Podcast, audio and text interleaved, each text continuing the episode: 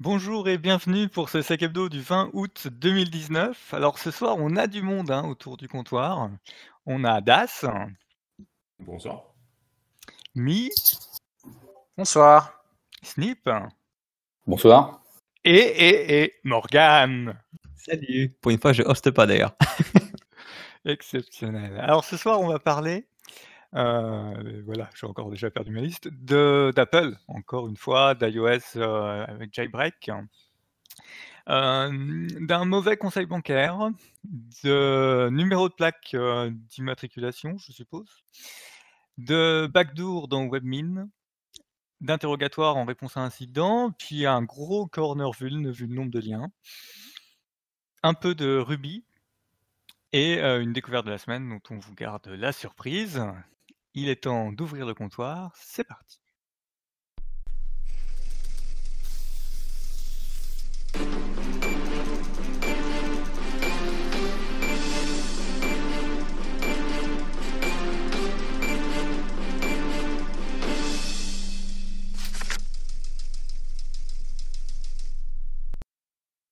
Et on attaque avec Snip, on peut jailbreak euh, une version récente. euh, Oui, c'est ça.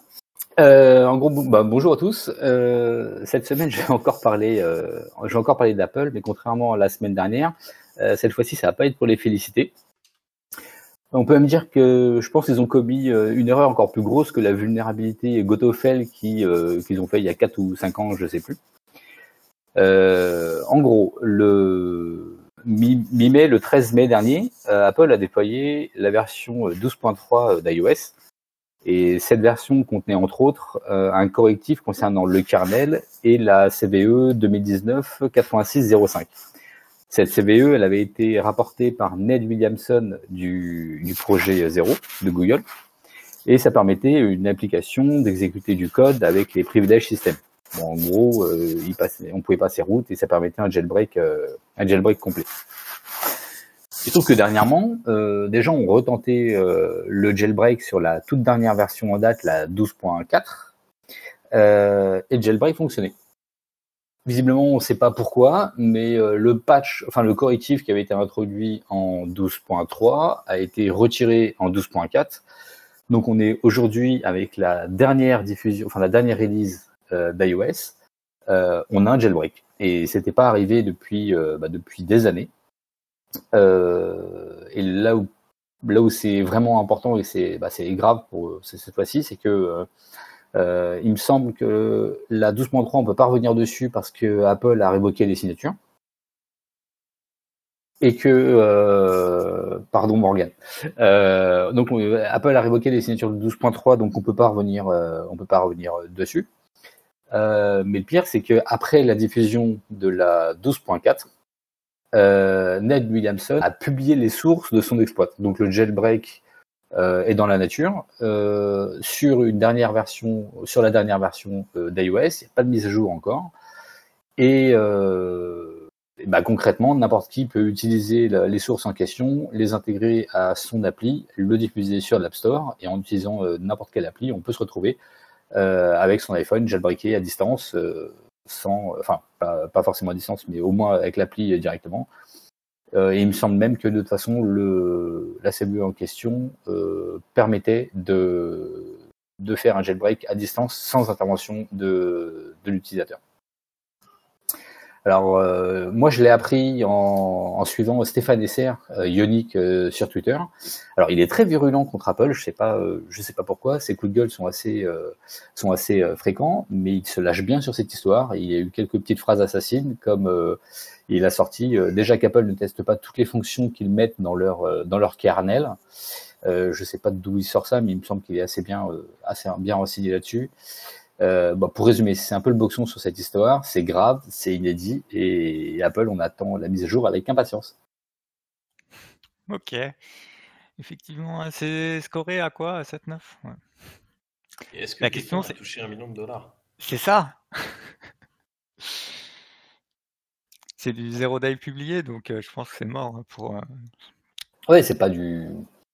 Ouais, c'est ah ouais, c'est vrai, c'est particulier. Ça a été publié, euh, mais euh, fixé, dé- défixé. Donc je sais pas qui a joué avec, euh, et- qui a fait un merge foireux, je pense, dans la 12.4, mais ça, doit dans Merge ça veut dire qu'ils n'ont pas de test de non-régression. Ouais, exactement. Ou, du moins une mauvaise couverture de test. c'est exactement, c'est exactement ça. Et bah, du coup, euh, je sais pas quand est-ce qu'ils vont la sortir. Le pire, c'est qu'ils auraient très bien pu la sortir avant s'ils si, avaient déjà le, le fixe. Donc, euh, je pense qu'on va avoir une 12.4.1 euh, assez, euh, bah, assez rapidement, peut-être cette semaine. Bon, on verra. Généralement, ils sont assez rapides. Après, il faut qu'ils s'assurent qu'ils pètent pas tout. Quoi. Bon, peut-être que ça leur a servi de leçon. Cette fois-ci, la couverture de test est meilleure que pour la 12.4. Je suis pas sûr qu'on aura cette semaine. Je pense qu'il y a pas mal de gens qui sont en vacances en ce moment euh, suite à Black Hat et Defcon. Ah ouais.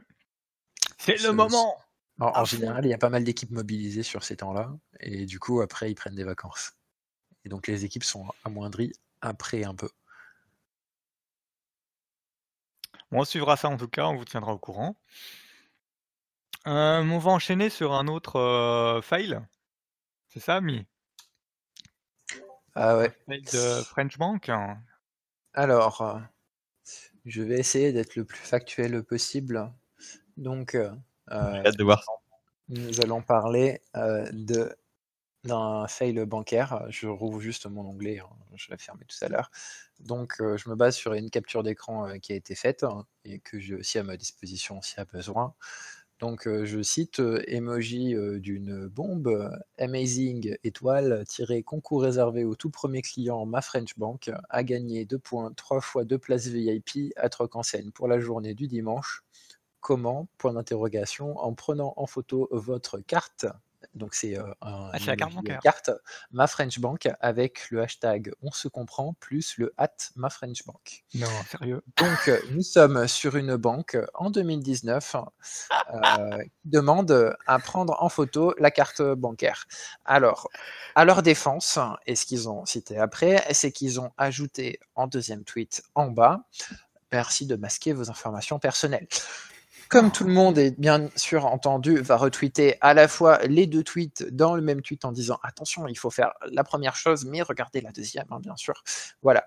Donc en fait, on est en 2019 et il y a encore des gens en PR qui se trouvent euh, très intelligents en demandant de prendre en photo des cartes bancaires. Alors euh, juste prendre en photo des cartes bancaires, déjà c'est une connerie immense, euh, que ça soit avec ou sans scotch ou mettre ton doigt ou mettre un papier devant, etc. Surtout que des fois, si tu joues un peu avec le contraste de l'image, tu peux récupérer des cartes.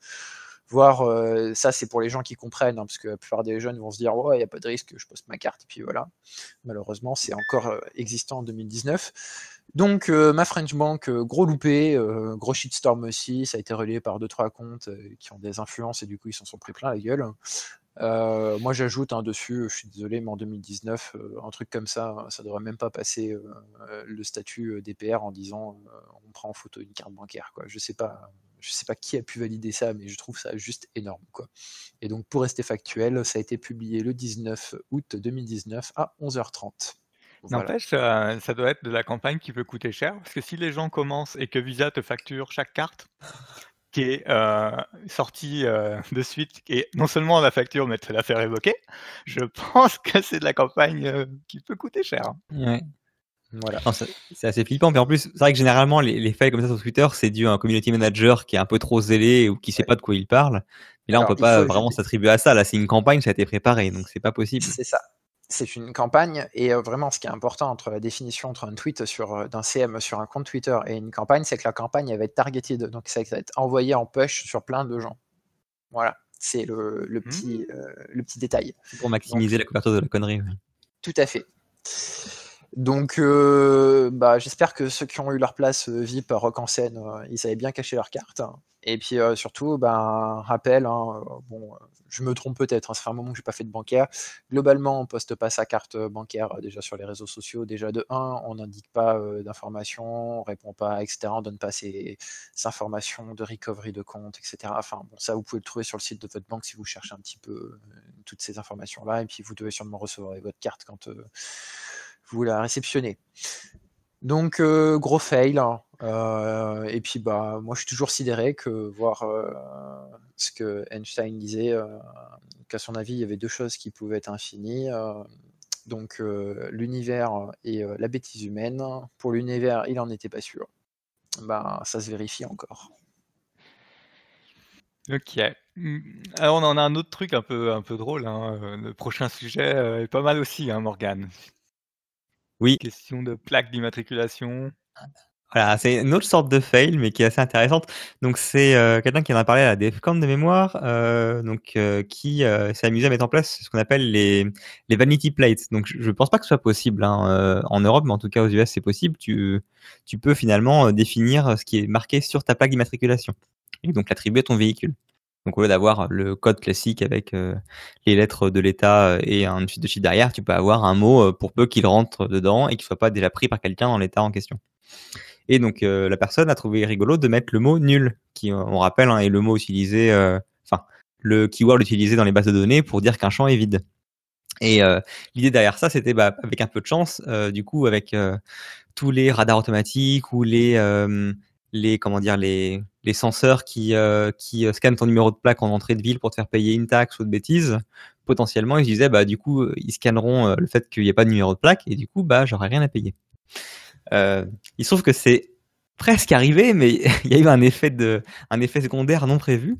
Euh, il s'est mis à recevoir une quantité ahurissante de, bah tickets, enfin comment dire, de d'amende euh, qui ne lui était pas du tout adressé. En fait, c'est juste que du coup, il a effectivement été euh, tagué comme nul, mais en fait, du coup, maintenant qu'il y a une référence entre à nul à un vrai véhicule, il a reçu toutes les amendes qui étaient associées à des numéros de plaque illisibles et qui du coup est associé à un champ nul dans la base. Ah, c'est magique. Oui. Alors ce qui est rigolo, c'est que bah, du coup, il a, essayé de le remonter euh, auprès de, du staff en question. Euh, enfin, que ça n'a pas du tout. Enfin, on a parlé, je crois que c'est c'est quoi C'est aux, flics, j'imagine, qui n'ont pas du tout été amusés par, euh, par, par l'approche, qui lui ont dit que de toute façon, le seul moyen qui.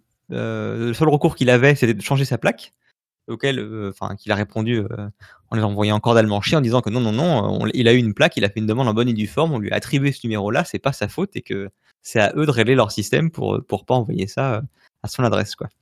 Donc il n'y a pas de, a pas le fin mot de l'histoire, on sait pas pour le moment. qui aura raison à la fin s'ils vont mettre à jour leur système de notification automatique ou s'il va, il va craquer pour changer sa plaque, mais il a dit qu'il paierait pas une seule des amendes, bien sûr.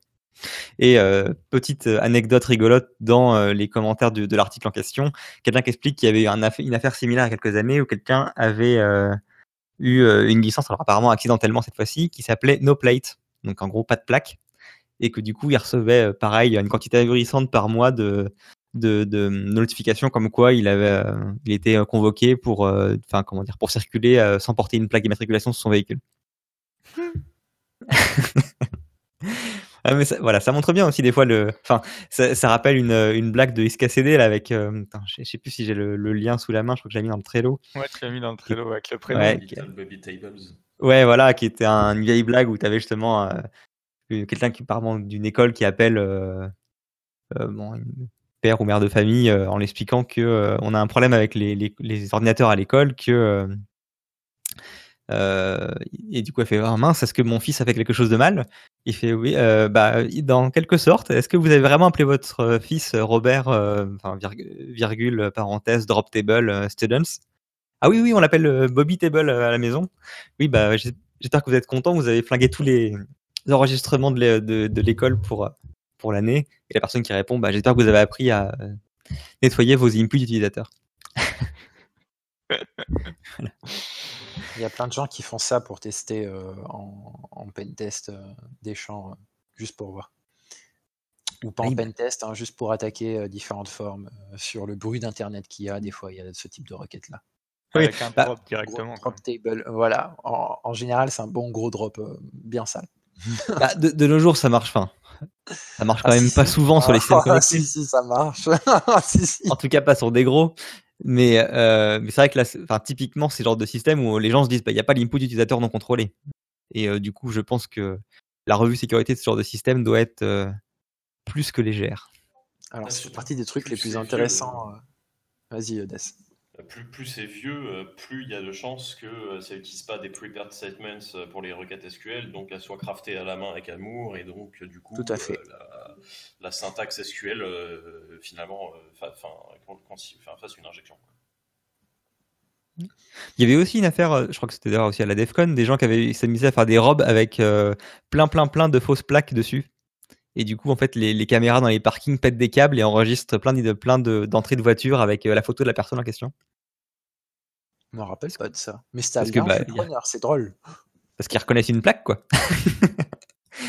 je retrouverai ça. Très bien. C'est tout pour moi. Qu'on passe à. Bah, j'espère que c'est bien détendu là, hein, parce que là, on va enchaîner deux trois sujets. Das euh, backdoor dans WebMin, comme ah, je, lis dans un lien Remote Command Execution. Euh, remote Command Execution, effectivement. Alors, euh, donc je commence avec la vulnérabilité et puis on discutera éventuellement de la backdoor après. WebMin, déjà, WebMin c'est quoi? Alors, c'est un outil d'administration web pour administrer tes serveurs Linux à, distance. Donc, ça a 20 ans, c'est 500 000 lignes de code, dont une grosse masse de scripts CGI codés en Perl qui est quand même un, vieux langage absolument horrible et pas facile à auditer. c'est un vieux truc, hein, ça date de quand les sysadmins avaient une dizaine de machines à gérer par tête, donc c'est pas quelque chose qu'on déploie encore aujourd'hui. Euh, on a des nouveaux outils bien plus efficaces, type Puppet, Ansible, etc. Mais en fait, on s'attend à en trouver encore dans les infrastructures euh, type legacy. Il y en a euh, quelques centaines de milliers directement sur Internet et encore plus déployés en entreprise pour un total de potentiellement un million d'instances. Euh, la vulnérabilité, du coup, elle est présente entre les, versions 1.882 et 1.921. En termes de date, j'ai l'impression que ça correspond à à peu près euh, début de l'année dernière jusqu'à euh, cette année. Et ça, c'est corrigé en version 1.930, donc la dernière qui vient de sortir. Et en fait, donc cette vulne-là a été droppée en zero day à la DEFCON, donc d'ailleurs, en fait, bah, l'équipe euh, Wemin euh, s'en est plein, hein, à juste titre. Ils n'ont pas été prévenus, ils s'en sont rendus compte en fait seulement quand ça a commencé à parler d'eux sur Twitter. Euh, d'autant plus qu'ils ont un programme de bug bounty, donc bon, il n'y a pas vraiment d'excuse pour le chercheur. Alors au début, je pensais qu'ils voulaient juste frimer. En fait, en creusant un petit peu sur Twitter et sur GitHub, je me suis rendu compte qu'il y a un petit historique entre, le chercheur et, l'équipe Webmin. Notamment, en fait, il avait déjà remonté une vulne en début d'année qui avait été refusée. De ce, que je comprends, en fait, il avait utilisé des privilèges déjà admin pour uploader du code et exécuter après ce code. Mais en fait, ce qui est euh, finalement un acte légitime pour ce type d'application. Alors, la vulnérabilité en question, c'est une RCE pré-off. Donc ça, ça veut dire qu'on peut exécuter euh, du code sur la machine euh, sans avoir de compte dessus. Donc là, c'est vraiment le saint graal des types de vulnes, au même titre que, bah, par exemple, le type dont on parlait le, en début du mois. Euh, donc ça consiste en l'exécution système euh, de l'ancien mot de passe quand on demande le changement. Par exemple, je vais dire que je suis Toto, mon nouveau, mon, nouveau mot de passe c'est Titi, et je dis que l'ancien mot de passe c'est rn-rf euh, slash, et donc ça, ça va être, donc le, code va être directement exécuté sur la machine. Alors petit point intéressant en fait de, la vulnérabilité, c'est que on la retrouve pas dans le code GitHub mais on la retrouve par contre dans les releases euh, donc pré-buildées sur, sur SourceForge. Donc le président de SourceForge a immédiatement dit que non, non, ils ont investigué, euh, soutient que le paquet a déjà été uploadé tel quel, puisqu'on se demandait eh ben, est-ce que SourceForge a été encore une fois euh, un théâtre de malversation? Et donc en fait, bah, il s'agit vraiment d'une backdoor qui a été insérée quelque part dans la chaîne de build du côté de Wedmin. Donc, un truc qui va sauver quand même pas mal de sysadmins qui sont en train de transpirer en ce moment, c'est que suivant la version euh, utilisée, la possibilité de changer le mot de passe est désactivée par défaut. Donc en fait, pour être vulnérable, il faut vraiment l'avoir explicitement activé. Euh, et en fait, donc il semble que le hacker ait également, en plus donc, de, cette, de cette backdoor, mais euh, qui dépend d'une configuration qui n'est pas par défaut, il a essayé de changer la configuration directement sur le serveur de build pour pouvoir rendre l'installation vulnérable. Alors, il a réussi à le faire en 1.890, mais la modification a causé d'autres bugs un peu plus loin pour les utilisateurs en prod. Donc, en fait, du coup, elle a été détectée euh, et corrigée. Alors, c'est pas pour autant qu'en fait l'équipe de Webmin a suspecté un attaquant, c'est un peu dommage. Euh, et, un autre point un peu dommage, c'est que le, serveur de build en question, il était hébergé directement chez un des devs depuis, depuis des années. Et, en fait, euh, bah, d'après l'équipe, peuvent plus remonter sur la machine pour faire du forensics dessus pour identifier l'attaquant, dans la mesure où euh, bah, ils ont jeté le matériel récemment et l'ont remplacé par, par, un autre. Euh, donc c'est une histoire un peu, euh, un peu, un peu amusante où, j'ai du mal comprendre, mais ils ont jeté le serveur sur lequel ils avaient et du coup ils peuvent pas faire la forensique dessus, c'est ça? C'est ça, ouais, ils peuvent plus faire de forensics parce qu'ils ont remplacé le serveur. Et ils ont formaté ou ils ont jeté le serveur? Oh, C'est l'un des deux. Parce que s'ils ont jeté, il y a des gens qui vont peut-être aller chercher dans les décharges. Ça, c'est le coup à choper le disque et à, trouver des trucs intéressants dedans. Ouais, j'imagine qu'ils ont repurposé le serveur pour faire autre chose. Ça, on n'a pas de détails, mais ils ont, il y a, quelqu'un de l'équipe qui a dit ben, on pourra pas, on pourra pas investiguer. Ok.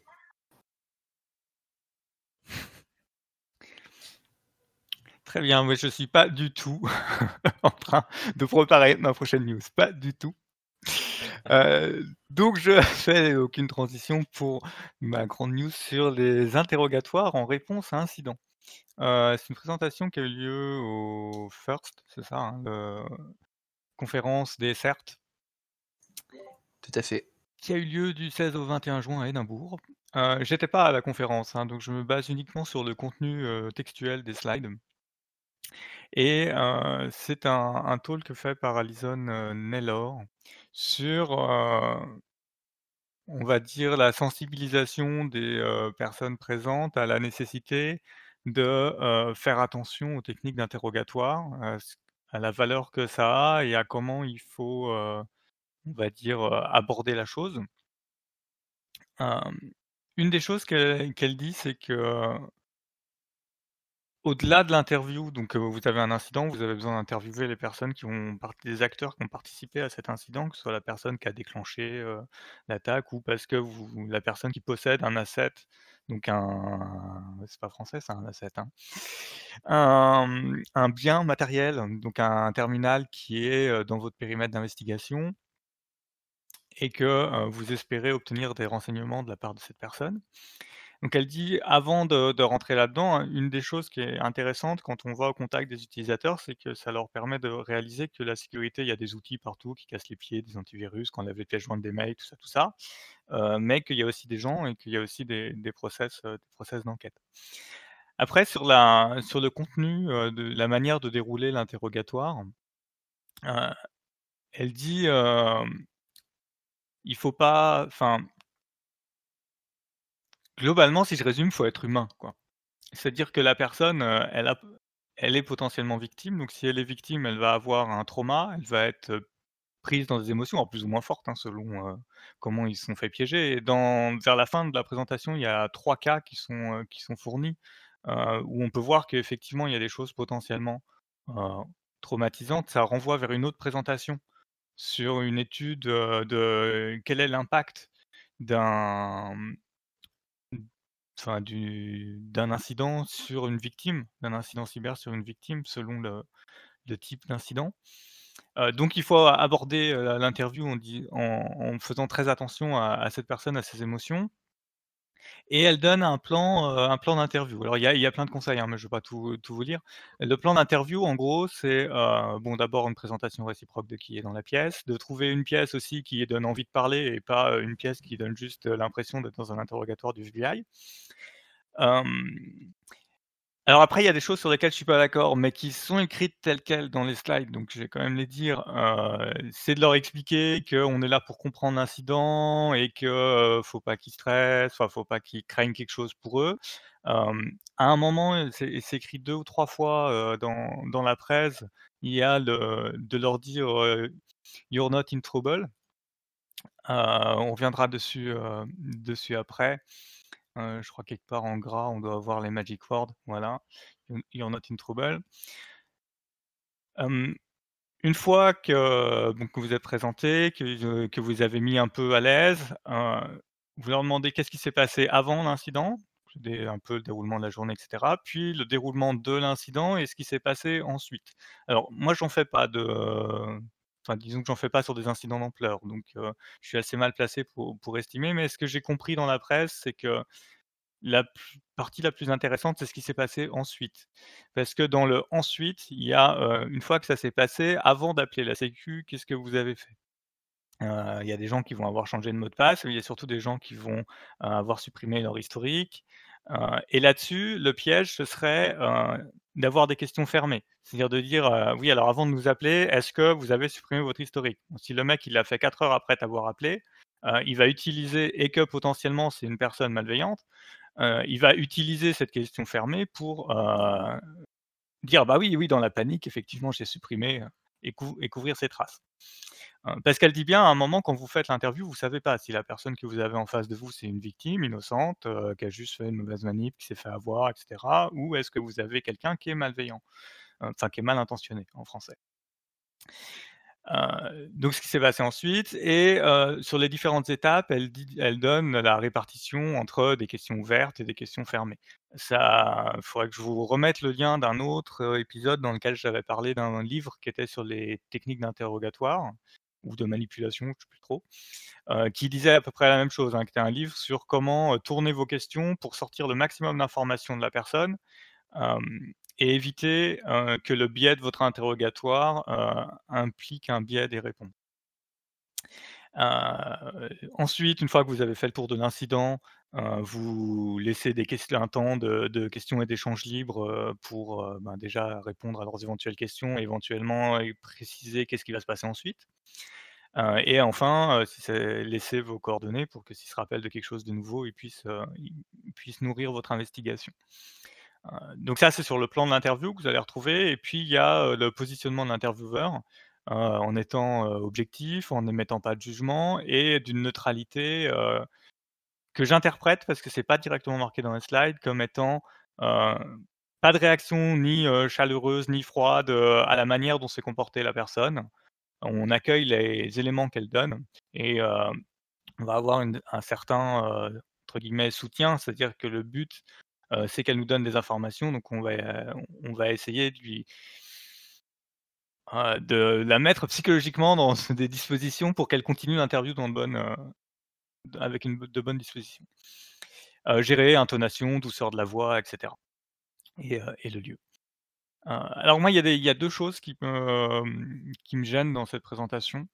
Il y a une chose, c'est que moi, je me vois pas dire à des gens "You're not in trouble". Parce que, ben, mon boulot, c'est RSSI, donc potentiellement derrière, selon l'incident, le mec, il sera peut-être in trouble. Parce que si si en plus je sais pas si c'est qu'une victime ou si c'est quelqu'un de mal intentionné, ça se trouve, derrière, il y aura, un processus disciplinaire, ça se trouve derrière, il y aura un dépôt de plainte, ça se trouve derrière, il y aura un jugement. Donc dire: «You're not in trouble», c'est, quelque part donner un sauf-conduit à la personne qui va chercher à l'utiliser derrière, potentiellement en procédure. expliquer que on est là pour comprendre, que moi mon job dans l'interview c'est de comprendre pour pouvoir renforcer mes défenses, comprendre est-ce que on a des systèmes qu'il faut améliorer, est-ce qu'on a de la formation à revoir, est-ce que voilà. Ça c'est tout vrai, donc ça je peux le dire. et mettre, trouver des formules qui vont mettre en confiance la personne, ça on peut trouver. Par contre, jamais je me risquerais à dire qu'il n'y a pas de risque pour la personne. Si jamais parce que enfin, moi je me souviens de ce que j'ai dans mes chartes, hein, ouais, vous êtes protégé, tant que c'est pas un acte mal intentionné et malveillant. si c'est un acte mal intentionné, malveillant, toutes les protections sautent et vous vous retrouvez, potentiellement, en procédure. il y a ça et il y a un autre élément sur une slide qui me pose aussi problème, qui dit que, globalement, il faut poser des questions auxquelles on n'a pas les réponses. Et, là, je suis pas non plus d'accord, puisque à un moment, dans un slide précédent, on dit qu'il y a des personnes où on ne sait pas si c'est une personne mal intentionnée ou pas. Le fait de poser certaines questions fermées auxquelles on a la réponse et de les noyer dans le questionnaire, c'est ce qui va nous permettre de sentir si la personne elle est en train de jouer franc jeu ou si elle est en train d'essayer de nous noyer. c'est important. Sans, dire que on va prendre un biais et on va poser des questions pour la coincer de poser à un moment, quand on dit qu'est-ce qui s'est passé entre l'incident et, le moment où tu as appelé la sécurité, et que naturellement ça vient pas à la suppression de l'historique. Hein, et qu'après on, on a un autre élément sur lequel nous on a des traces techniques, mais on voudrait qu'il nous confirme quelle action il a faite.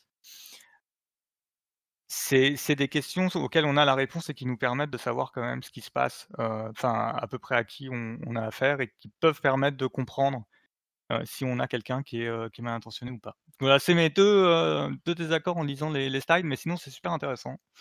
en tout cas, moi je vous, je vous, conseille pour ceux, bon, je suppose que ceux qui font ça à longueur de journée, il n'y a pas grande nouveauté, hein.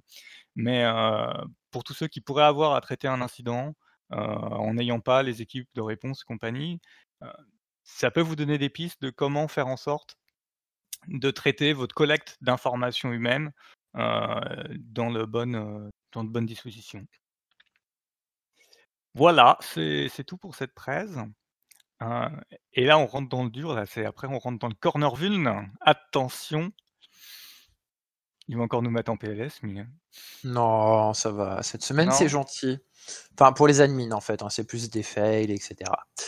Euh, il faut juste que je retrouve mon corner vuln qu'on m'a bougé. Voilà, il est là. Alors, le premier euh, concerne une vuln qui a été report en mai par les mecs de Checkpoint, qui est une vulnérabilité en use after free dans Get DCEX.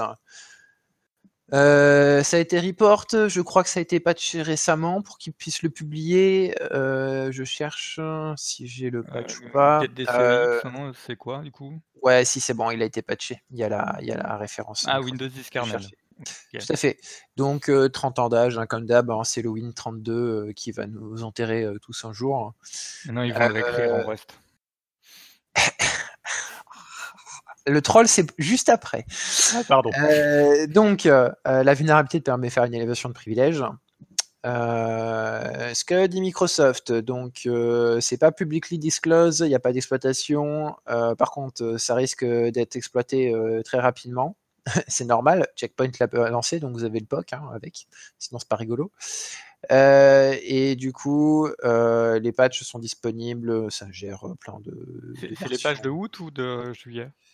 Je te dirais août là, je vérifie la date de publication, c'est août, le 13. Ah oui, donc c'est ceux qui, avec beaucoup de chance, seront appliqués à mi-septembre quand les gens auront branché leur PC sur le réseau. Quoi. Tout à fait. Et donc pour information, là le main.c il est attaché, vous n'avez plus qu'à vous amuser. Voilà. Donc le compiler, ce qu'ils ont donné comme exploit, c'est un, DOS qui crée un BSOD. Euh, quoi dire de plus euh, bah, C'est sympa Checkpoint de nous l'avoir donné. Euh, ça va pouvoir permettre pour les gens qui sont intéressés d'étudier un peu plus les user raster free. ils expliquent leur démarche, etc. Le crash. c'est bien fait. pour Checkpoint, bah, pour nous, il faut patcher. Hein, voilà. ensuite, derrière, on va revenir encore sur le patch de avril, hein, avril août. Hein. Donc, euh, Malwaretech, après avoir fait un poll euh, sur lequel il a trigger euh, les gens, donc il a demandé en fait si les gens voulaient qu'ils release rien du tout, qu'ils release le write-up ou qu'ils release le POC. et du coup, bah, les gens qui ont appuyé sur release le POC, il n'en a, pas il en a pas tenu compte, il a regardé que le reste. Et du coup, c'est le write-up en deuxième position qui a, qui a reçu l'information. Euh, il y a pas mal d'informations, mais euh, pour l'instant, euh, ça a été publié qu'hier à 6h30, quelque chose comme ça du soir. donc ça n'a pas encore fait tout le tour de partout, mais globalement, bon, c'est pas exploitable en tant que tel, il a donné des pistes, mais il n'y a pas de DOS, donc ça augmente un peu la, possibilité d'avoir une exploitation et tout dessus. Mais moi je pense que, enfin, même s'il publiait pas, il y a beaucoup plus de chances que celle-ci soit exploitée rapidement par rapport à tout le travail qui a été fait derrière. oui, d'ailleurs, remettre en contexte, c'est vrai, c'est une bonne chose. déjà Blue, c'est vulnérabilité RDP, hein, il y en a 4. Euh, deux confirmés, euh, Warmable par Microsoft, donc euh, possibilité de les transformer en vert.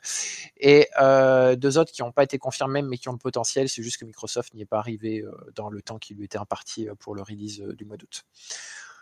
Euh, qu'est-ce que parce que parce que Malwaretech là pour l'instant tout ce qu'il a release c'est un write-up sur euh, donc il a, fait le il a fait le bin diff euh, des, des patchs Microsoft donc avant après. Il dit mhm. bon bah voilà je vois que les conditions de check sur les, les bounds ont changé à cet endroit-là donc on peut exploiter en envoyant une payload de tel type il aurait envoyé le POC, c'était pareil. Tout, pour l'instant, a priori, on a juste un déni de service, on n'est pas sur de la RCE. il, y a, encore une grosse masse de travail, et puis c'est l'essentiel de la masse de travail est encore à fournir pour que ça devienne vraiment exploitable. Tout à fait. Alors, euh, pour information, la RCE est disponible chez Tencent et elle est aussi disponible chez un deuxième dont j'ai oublié le nom.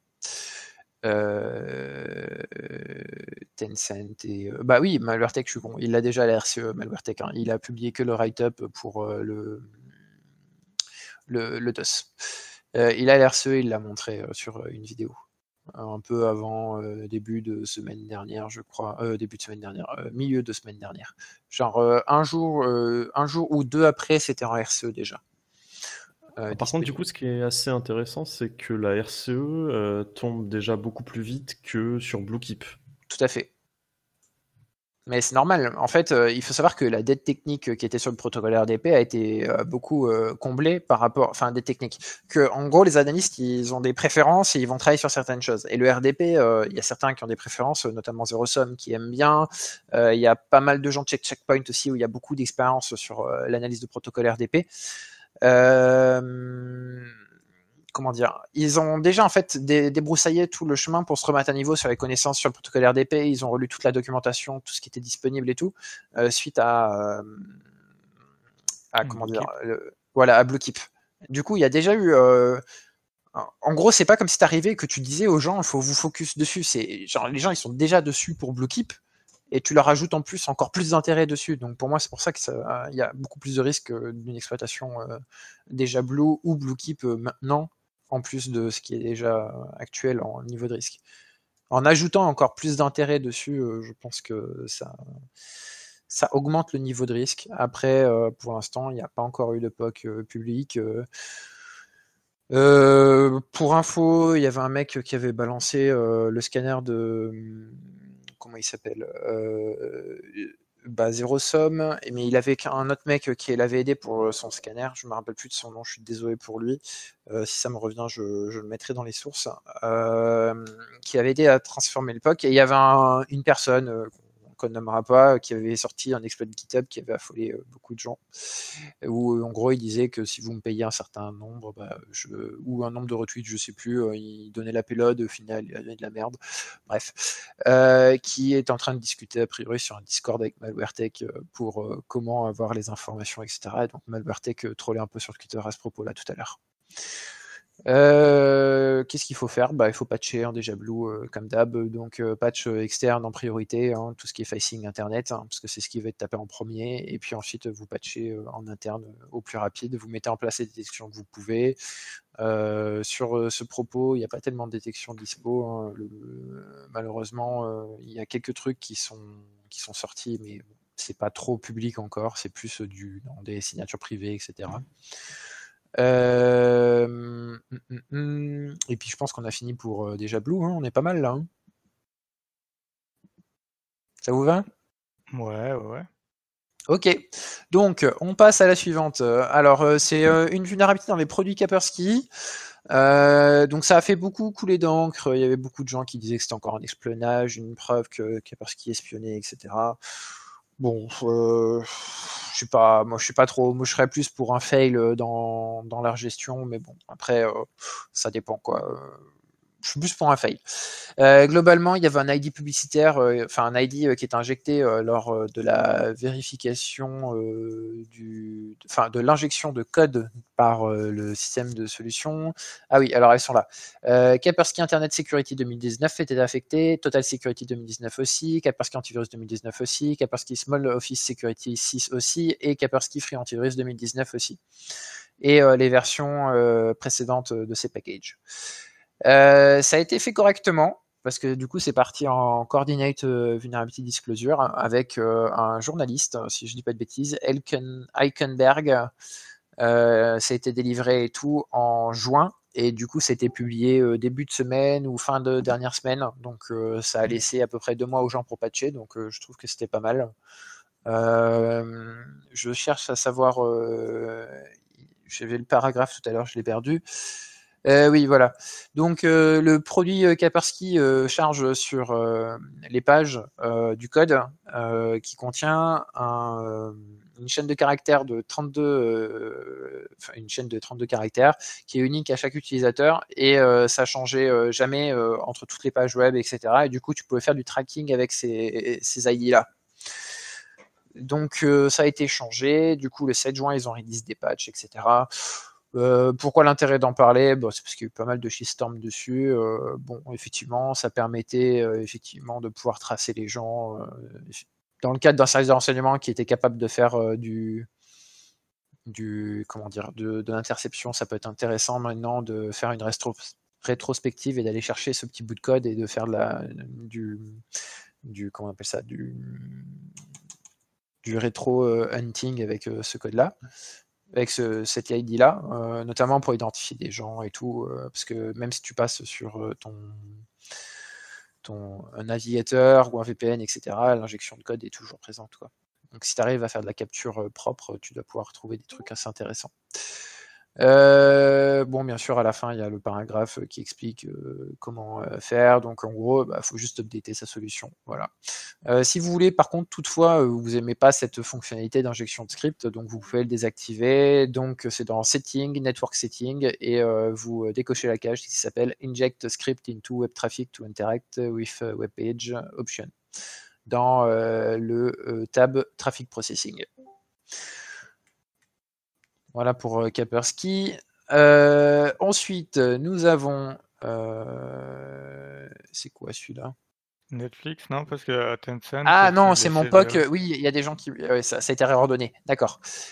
donc, il y a des vulnérabilités protocolaires sur HTTP2 sur Netflix. Alors, je suis pas allé super fort sur dessus. Enfin, j'ai lu l'advisory, mais ça date un petit peu une semaine et demie ou deux, quelque chose comme ça, je sais plus.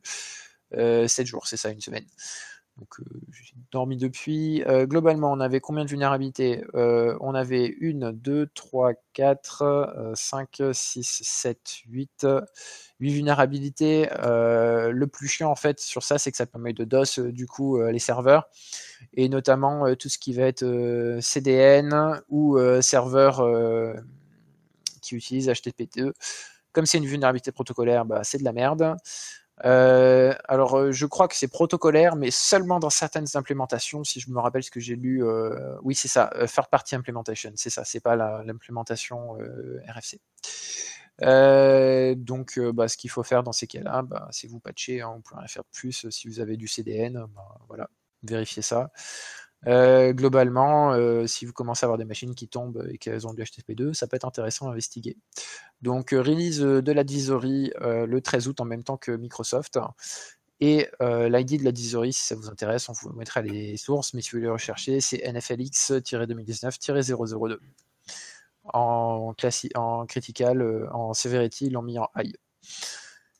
Donc ça, c'est pour les HTTP2. Ah, si Morgan m'avait laissé des notes. Donc ça a été découvert par les gars Netflix. Il y a six vues en tout qui majoritairement font une requête et refusent de lire la réponse, ce qui monopolise un socket jusqu'à épuisement des ressources. Certaines vues sont tellement efficaces qu'elles permettent de faire tomber plusieurs serveurs avec une seule machine.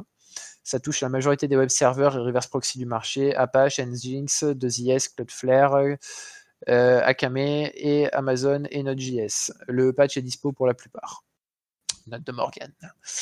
Euh, donc ça c'était pour les vulnérabilités HTTP2 euh, et euh, il m'avait mis autre chose. Non, Kubernetes. C'est pas lié à HTTP2 ça Aucune idée, je n'ai pas lu. si c'est ça, c'est HTTP2. Donc Kubernetes aussi touché. Voilà. et donc bah, il faut mettre à jour votre Kubernetes. Euh, pour le corner vuln, je pense qu'on est pas mal. Hein. Euh, et donc avant de passer sur une vulnérabilité un peu plus... Euh, enfin, ah non, bah oui, du coup c'est une vulnérabilité. Ouais, ça rentre dans la vulnérabilité. On le met dans le corner vuln. donc, oui, je, je, refais la sauce. Ça marche, ça marche. On suit, on s'adapte au comptoir. Donc, il y a un autre backdooring, comme disait Das tout à l'heure, un backdooring sur la, chaîne d'approvisionnement qui était sur. ça parlait de WebMin, si je ne me trompe pas. Et donc, moi, je vais vous parler de Ruby. Donc, dans 11 librairies Ruby, il y a eu du backdoor qui a été fait. comment ça a été fait? Ben, A priori, ils ont trouvé des mots de passe d'un mainteneur et donc ils ont backdoor euh, le projet directement. Ça a été euh, découvert euh, donc hier dans quatre versions du REST-client, qui est une, bibliothèque Ruby très populaire.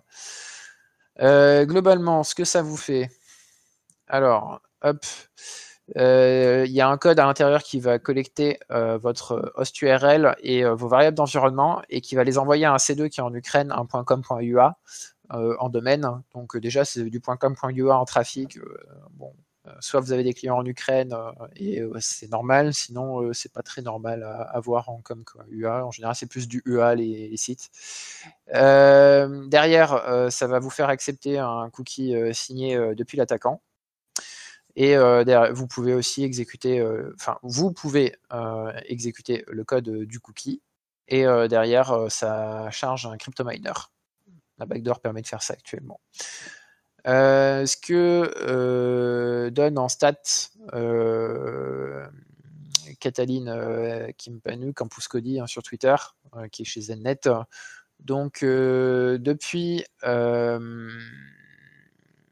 depuis que la release a été pétée, quoi. Euh, REST Client, la version, euh, globalement, là, on a combien de versions? On en a 3, 176, 2, ouais, globalement, on est entre 1300 téléchargements pour REST Client en version pourrie, euh, Bitcoin underscore vanity a été téléchargé que 8 fois. Euh, Litecoin, qui est l'autre vulnerability, euh, l'autre librairie qui a été pété, download 210.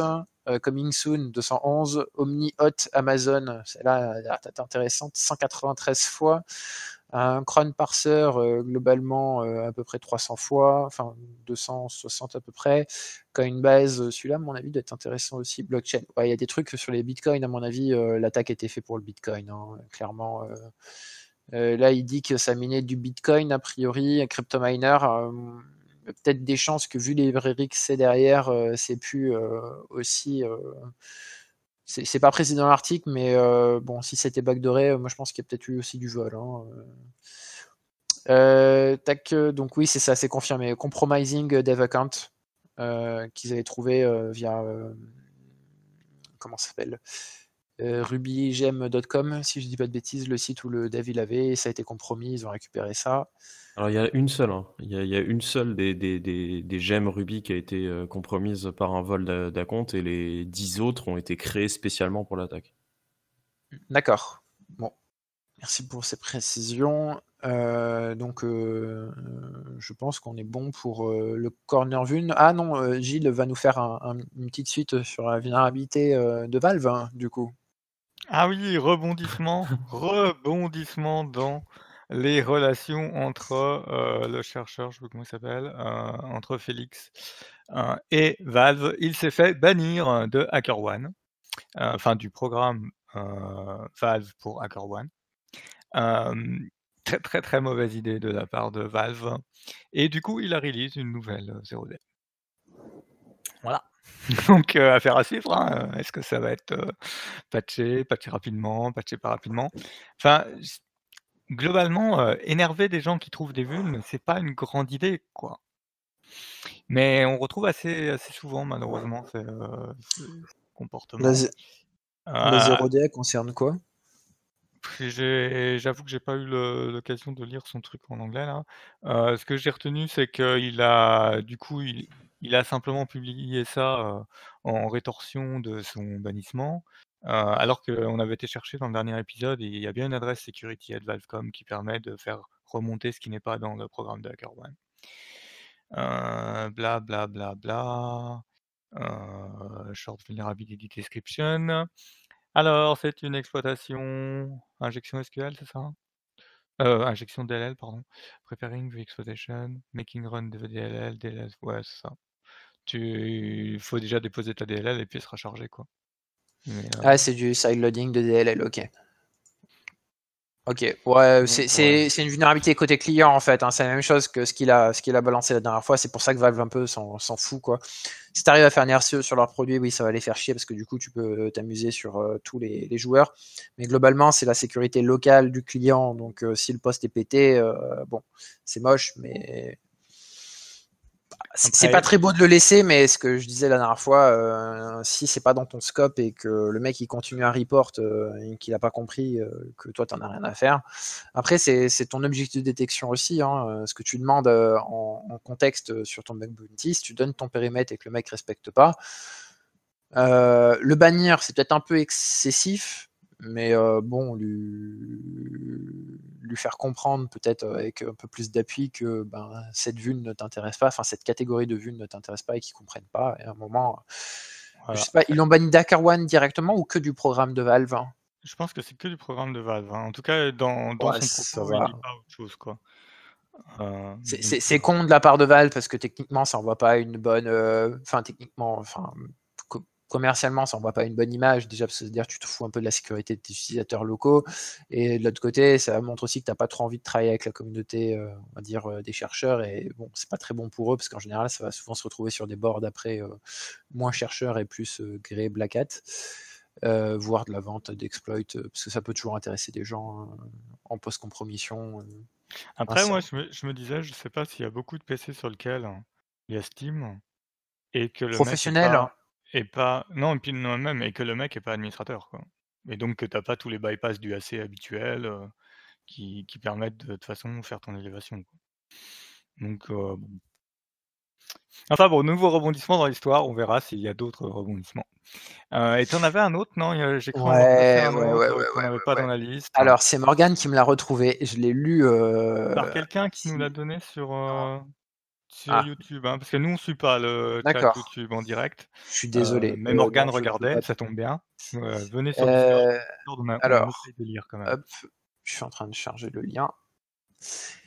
Donc, bah, c'est encore un fail. On n'est pas sur le niveau ma French Bank, mais on est pas mal au niveau mot de passe. Donc, euh, c'est une réponse euh, de Virgin Media, euh, éditeur de contenu ou opérateur, je sais plus Virgin Media, c'est éditeur de contenu ou? J'ai un doute. Enfin bon, bref, Virgin Media sur Twitter qui répond que vous pouvez poster votre mot de passe en DM, en plein texte, parce que vous, c'est secure, parce que nous, on n'a pas le droit d'ouvrir les mails d'autres personnes et donc c'est illégal. En gros, ils stockent les mots de passe en clair chez eux. Et si vous leur donnez, ça leur pose pas de problème. Et donc après, il y a tout un shitstorm sur euh, le handle de at euh, Virgin Media. Ils se sont fait avoir par plein de personnes qui ont demandé euh, des informations. derrière, il y a quelqu'un qui a dit que si vous, aviez des questions de... Enfin, Virgin Media a répondu à quelqu'un qui demandait des informations sur comment contacter le DPO, etc donne une adresse de contact security euh, at Virgin quelque chose, je, me rappelle bien, ce que j'ai vu cet après-midi. Et euh, ouais, ils se font défoncer. Hein. Il n'y a pas d'autre mot. Hein. Je pense qu'on est pas mal au niveau, euh, niveau shitstorm aussi là-dessus. hop, hop, hop. Je recherche tout le thread. Où en gros, il y a, quelqu'un qui demande à parler, enfin, le, compte du CEO, etc. Et lui, il répond Non, non, mais vous en faites pas, c'est compliant, c'est tout par rapport à RGPD ou je sais plus quoi, ce qu'il lui a envoyé. Euh, loi de la vie privée. Euh, mais ils ont tellement retweeté euh, qu'on est, on est perdu au milieu du bazar. Quoi. J'aime bien parce que dans, dans les images qui répondent au fait que c'est illégal, t'as quelqu'un au téléphone. Non mais comment ça, on est en train de, de vous assassiner? Mais, mais c'est illégal, personne ne peut faire ça. Voilà. je, c'est très bien cette image.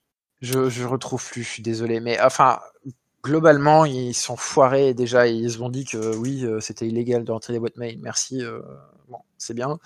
Mais bon, qui pouvaient stocker en plein texte à cause de ça, bon, bah, ça c'est moche.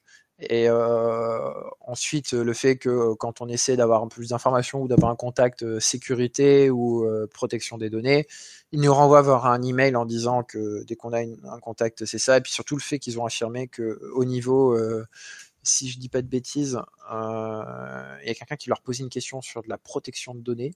Et euh, ils ont dit non, non, tout est bon euh, côté réglementaire. après, bon, il faut voir aussi dans quelles conditions ils travaillent. Hein. Les gens qui répondent aux clients par Twitter, ça doit pas être transparent. Bah justement, c'est pas un CM de répondre à ces questions. Quoi. Le, la personne de le CM de, de Virgin n'aurait jamais dû, comment dire répondre à, ces questions sur la vie privée, etc., c'est pas du tout son travail. Quoi. Il peut pas dire quelque chose comme ça. C'est à, des personnes qui sont DPO ou RSSI de s'exprimer dessus. Pour moi, c'est DPO. Après, peut-être le RSSI, quand il fait RSSI de DPO, qu'il a double casquette. Et... voilà, le, RSSI renvoie DPO, hein, des sujets comme ça. en, général, va, le voir. Et donc un autre shitstorm, comme d'hab. Bon, en ce moment, c'est pas mal, hein, on en a pas mal. Si vous voulez rigoler sur le niveau des mots de passe, il y a un truc qui s'appelle My Password is too strong, euh, ou Password is too strong, je sais plus sur Twitter, le handle, où, euh, bon, bah, globalement, on vous montre les plus gros fails euh, sur les mots de passe. Hein. Alors, vous avez que ça ne prend pas plus de 8 caractères, que ça n'autorise pas un chiffre en premier, donc là, on sent un peu la S400. Qu'est-ce qu'on a encore en truc euh, qu'est-ce qu'il y avait euh, Sur les phrases aussi, où euh, genre ça vous demande tous les noms de votre famille et le mec il fait une recherche Google à côté, il montre des trucs comme ça. Enfin, tout ce qui est mauvaise pratique de mot de passe, ça rentre dedans. Et donc le plain text aussi, des fois, ça arrive quand les gens reçoivent les mails en réponse à une récision de mot de passe, ils reçoivent le mot de passe en clair. Le sien, hein, pas un truc qui a été réinitialisé. Donc ça indique que le système de l'autre côté l'a en clair. Et donc je pense qu'on est bon pour cette cette news. Euh, il me reste quoi? Il reste une découverte de la semaine pour ah conclure quand même. Oui, c'est vrai. Bonne découverte en plus. Alors, ça charge. Euh... The Windows. Ouais, le navigateur écrit. Tout à fait. Sysmon, alors pour ceux qui ne connaissent pas, c'est la solution de Microsoft pour euh, loguer des events de manière euh, beaucoup plus euh, étendue avec d'autres enfin d'autres informations. Et surtout, ça va vous permettre aussi de pouvoir avoir plus de visu sur tout ce qui va être vos logs, votre activité entre les processeurs, vos requêtes. Il y, a tellement de choses sur Sysmon. En gros, c'est un peu le DR de Windows. Si vous voulez avoir un EDR pas cher, vous commencez déjà par regarder sur Sysmon. Voilà. Je pense que j'ai bien résumé euh, Sysmon. Non? Ouais, Voilà. Euh, donc, ils ont euh, Hacker Hurricane. Alors, si vous ne connaissez pas et que vous faites euh, de la réponse incident, je vous conseille leur cheat sheet. Elles sont géniales. Euh, donc, euh, vous avez euh, actuellement Windows Login, ensuite vous avez Windows Advanced Login, Windows Umio Login, Splunk, File Auditing, Registry Auditing, PowerShell Logging et Sysmon Logging. La Sysmon, elle a été enfin c'est écrit updated August 2019, mais en fait ça a été release, hein, c'est la première version. Euh, ensuite, ils ont aussi mis à jour en même temps euh, Registry euh, une semaine avant, je crois. Si je pas de bêtises. Oui, c'est ça, Auguste. Et vous avez d'autres choses aussi. vous avez les Mitre Attack cheat sheet aussi, donc le Windows et le Windows Log MD. sur la Sysmon, ben, globalement, ils vous font un petit overview de ce que vous permet de faire Sysmon euh, donnant euh, les éléments qui sont intéressants euh, à collecter si vous faites du syslog, une config de base qui est la leur. Alors c'est intéressant parce que c'est partie des rares personnes que je ne vois pas reprendre celle de Swift and Security de base. Donc il vous donne un peu d'informations sur la taille du log, sur la différence entre AV et EDR, euh, comment fonctionne euh, Sysmon, etc. Si vous voulez avoir plus d'informations sur comment fonctionne Sysmon, je ne sais plus si j'en ai déjà parlé ou pas. On a fait un retour à NDH, je ne sais même plus. Sur euh, la NDH, il y avait un excellent talk de Earth qui, du coup, a expliqué vraiment les internals de Sysmon et qui est génial comme talk, je vous le conseille. On vous le mettra en lien. il explique le fichier config XML, les include, les exclude, comment tuning son Sysmon. Donc ça, c'est pour toute la, personne la partie overview, les différents besoins que vous pouvez avoir. Donc, euh, si vous faites du malware labs, donc c'est aussi utilisé euh, dans les labs, effectivement. Moi, j'en ai dans des labs. Euh, sur vos systèmes personnels et vos systèmes de travail. Bon, alors, système de travail, ça va pas vous qui allez le faire. Hein. ça va être du coup les les admins chez vous. En incidence response, c'est aussi utilisé. Euh, je ne peux pas vous dire si c'est plus ou moins utilisé qu'au boulot, mais euh, je sais que c'est un petit peu utilisé en production bah, au boulot. quoi. Et euh, dans les systèmes à haut risque, effectivement, parce que ça fait partie des rares EDR qui ne vont pas aller chercher des choses sur Internet. Euh, ensuite, il vous donne euh, la liste des ID, les event types, euh, des notes qu'ils ont dessus. Donc, en gros, si ça va être noisy très fortement, en gros, ça va vous générer beaucoup de, logs Sysmon.